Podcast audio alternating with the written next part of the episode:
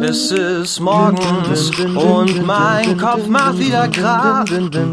Ich bin schon seit Stunden wach und während ich die Welt aus meinem Fenster betrachte, denk ich mir, so wird's auch nächste Nacht.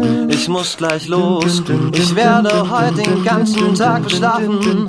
Irgendjemand will mich wohl bestrafen. Was muss ein Mensch tun, um sowas zu verdienen? Das grad heute bei all meinen Terminen. Es ist wohl besser, wenn ich heute zu Hause bleib und mir meine Zeit schlafen vertreib. Das heißt, ich schlaf den ganzen Tag, mach heute nen Ruhetag. Und wenn ich des Nachts aufwach, hör ich wieder den Krach.